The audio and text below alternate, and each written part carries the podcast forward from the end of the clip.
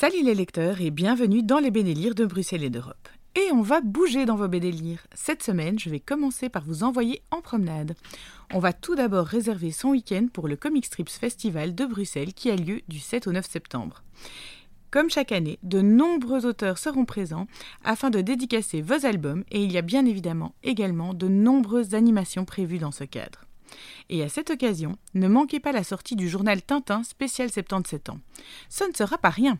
400 pages de vos héros préférés dessinés par des auteurs aussi bien très jeunes que très aguerris. Cela va nous donner un bel album qu'il ne faudra pas manquer.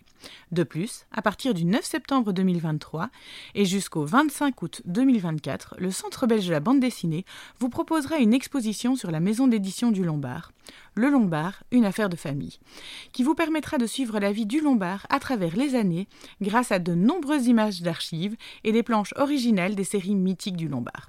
Cela promet un bon moment d'amusement pour toute la famille. Après ces deux promenades bruxelloises, je vous invite à découvrir quelques nouveautés, des albums d'ambiance qui vont permettre de vous évader. On va commencer avec Par la force des arbres. Il était agriculteur et à force de difficultés en tout genre, il a fini par faire un burn-out. C'est là que pour se ressourcer, il a décidé de revenir aux fondamentaux et se créer lui-même une cabane dans un arbre pour y vivre quelques mois en communion avec la nature.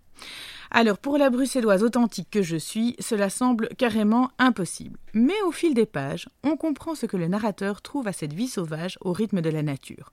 On le comprend d'autant mieux qu'on suit aussi en filigrane le parcours qui a mené l'agriculteur jusque-là. Il est difficile de classer cette BD, mais je pense qu'elle fait réfléchir et peut-être revoir ses priorités. En tout cas, elle ne rend pas indifférent. Donc n'hésitez pas à découvrir Par la force des arbres de Dominique Mermou, d'après le roman d'Édouard Cortez aux éditions Rue de Sèvres. Et on va terminer avec Les enfants fantômes. Cette fois, c'est une bande dessinée inspirée de faits réels dont je vais vous parler.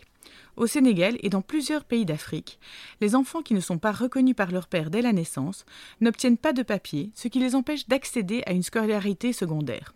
C'est le cas du jeune Hibou, élevé par sa mère, alors que leur père les a abandonnés pour rentrer vivre au Mali. C'est ainsi que le jeune garçon va faire une fugue afin de retrouver son père à Bamako pour obtenir le fameux sésame. Sur son chemin, il va rencontrer d'autres enfants fantômes, dont une jeune sprinteuse prénommée Aram.